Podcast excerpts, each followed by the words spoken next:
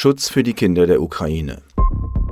Der Einmarsch Russlands in die Ukraine hat eine enorme Fluchtbewegung ausgelöst. Millionen Menschen haben die Ukraine bereits verlassen, vor allem Frauen und Kinder. Sie suchen Schutz in Nachbarstaaten, wo die Weltgemeinschaft tatkräftige Unterstützung leistet. Doch die humanitäre Lage wird immer schlechter. Die Europäische Union setzt alles daran, die Flüchtenden und insbesondere diejenigen zu schützen, die am meisten Schutz brauchen. In diesem Podcast erfahren Sie mehr darüber.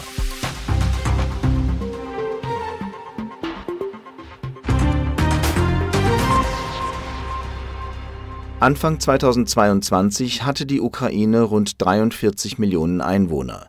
Siebeneinhalb Millionen davon waren jünger als 18 Jahre. In den ersten sechs Wochen nach Kriegsausbruch verließ jeder Zehnte das Land. Nach Angaben von UNICEF, dem Kinderhilfswerk der Vereinten Nationen, sind 90 Prozent der Flüchtenden Frauen und Kinder. Seit dem 24. Februar herrscht in der Ukraine Krieg. Für die Kinder im Land ist das katastrophal. Sie sind stark gefährdet, körperlichen und seelischen Schaden zu nehmen. Viele Kinder sitzen immer noch in Kriegsgebieten fest. Die russischen Streitkräfte greifen Schulen, Krankenhäuser und andere öffentliche Orte an, an denen die Zivilbevölkerung Schutz sucht. Viele Kinder und ihre Familien sind ständig gefährdet, verletzt oder gar getötet zu werden.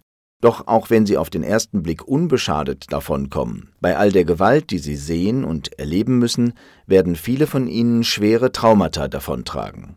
Noch dazu fehlt es vielerorts an Nahrungsmitteln und sauberem Wasser. Auch eine angemessene Gesundheitsversorgung ist oft nicht möglich und zur Schule gehen können viele Kinder schon lange nicht mehr. Zweieinhalb Millionen Kinder mussten als sogenannte Binnenvertriebene in andere Regionen der Ukraine fliehen. Nach Schätzungen der UNICEF sind bereits zwei Millionen Kinder vor dem Krieg in der Ukraine ins Ausland geflohen. Das Kinderhilfswerk der Vereinten Nationen warnt, diese Kinder sind besonders gefährdet, Opfer von Gewalt und Missbrauch zu werden. Sie laufen zum Beispiel Gefahr, in die Hände von Menschenhändlern oder Schleusern zu geraten. Auch illegale Adoptionen sind der UNICEF zufolge ein großes Problem. Vor allem vertriebenen Mädchen droht häufig geschlechtsspezifische Gewalt. Außerdem sind viele Kinder ohne ihre Eltern allein auf der Flucht. Das kann unterschiedliche Gründe haben. Einige wurden unterwegs von ihren Familien getrennt, andere lebten in betreuten Heimen oder Internaten, als die russischen Truppen einmarschierten. Die psychischen Folgen des Kriegs sind für die Kinder meist gravierend. Ilva Johansson, die in der Europäischen Kommission für Inneres zuständig ist, ist darüber besorgt. Meine Dienststelle entwickelt derzeit Standardverfahren für die Überstellung unbegleiteter Minderjähriger von einem Mitgliedstaat in den anderen. Bei der Registrierung, Umsiedlung und Überstellung von Kindern müssen wir uns immer vor Augen halten. Es sind Kinder. Ihr Wohlergehen muss für uns an erster Stelle stehen. Europol trägt Informationen zusammen und koordiniert die polizeiliche Zusammenarbeit. Es überwacht im Internet Aktivitäten von mutmaßlichen Menschenhändlern und Personen, die versuchen, deren Opfer auszunutzen.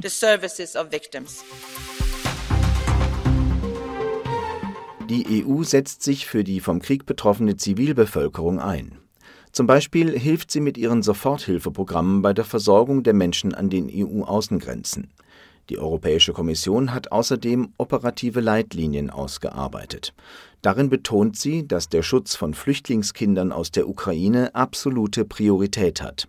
Die EU muss dafür sorgen, dass die besonderen Bedürfnisse und die Rechte von Kindern auf keinen Fall zu kurz kommen. Nach der Bombardierung der Geburtsklinik in Mariupol rief die Kommission außerdem nachdrücklich zum Schutz ukrainischer Kinder auf. Sie forderte sichere humanitäre Korridore, damit man diejenigen evakuieren kann, die am meisten Schutz brauchen. Anfang März nahm der Rat den Beschluss der Kommission einstimmig an, die Richtlinie über vorübergehenden Schutz zu aktivieren, zum ersten Mal seit ihrer Einführung im Jahr 2001. Diese Richtlinie garantiert Flüchtlingen aus der Ukraine, dass sie sich in der EU aufhalten dürfen, und zwar für mindestens ein Jahr. Diese Erlaubnis kann bei Bedarf noch einmal um zwei Jahre verlängert werden.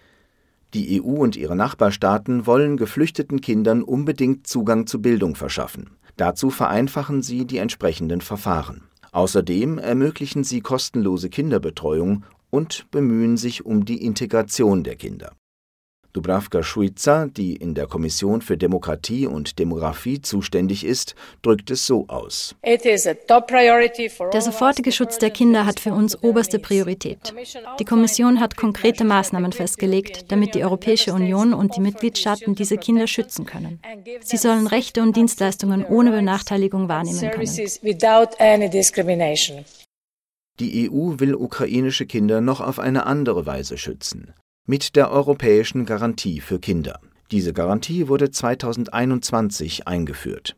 Sie soll Armut und soziale Ausgrenzung verhindern und eindämmen, indem sie Kindern kostenlosen und effektiven Zugang zu Bildung und Gesundheitsversorgung garantiert. Die Kinder der Ukraine standen auch bei der April-Plenartagung des Europäischen Parlaments im Mittelpunkt. In einer Entschließung vom 7. April forderten die Abgeordneten Soforthilfe für Kinder, die in andere Regionen der Ukraine fliehen mussten oder in Kriegsgebieten eingeschlossen sind. Sichere Durchgangsrouten und humanitäre Korridore für Kinder auf der Flucht seien nötig, egal ob die Kinder mit ihren Familien fliehen oder ganz alleine sind. Jedes Kind hat das Recht auf Schutz vor Gewalt, Ausbeutung und Missbrauch so das Parlament weiter. Die Mitgliedstaaten müssen die nötigen Vorkehrungen treffen. Sie müssen Kinder vor Menschenhändlern und Entführern schützen. Und sie müssen denen, die Gewalt ausgesetzt waren und traumatisiert sind, Unterstützung bieten. Wir sind Zeugen einer der größten und rasantesten Massenvertreibungen von Kindern seit dem Zweiten Weltkrieg. Ihre Folgen werden auch für kommende Generationen spürbar sein. Diese Sendung wurde Ihnen präsentiert vom Europäischen Parlament. Mehr dazu finden Sie auf der Website des Europäischen Parlaments.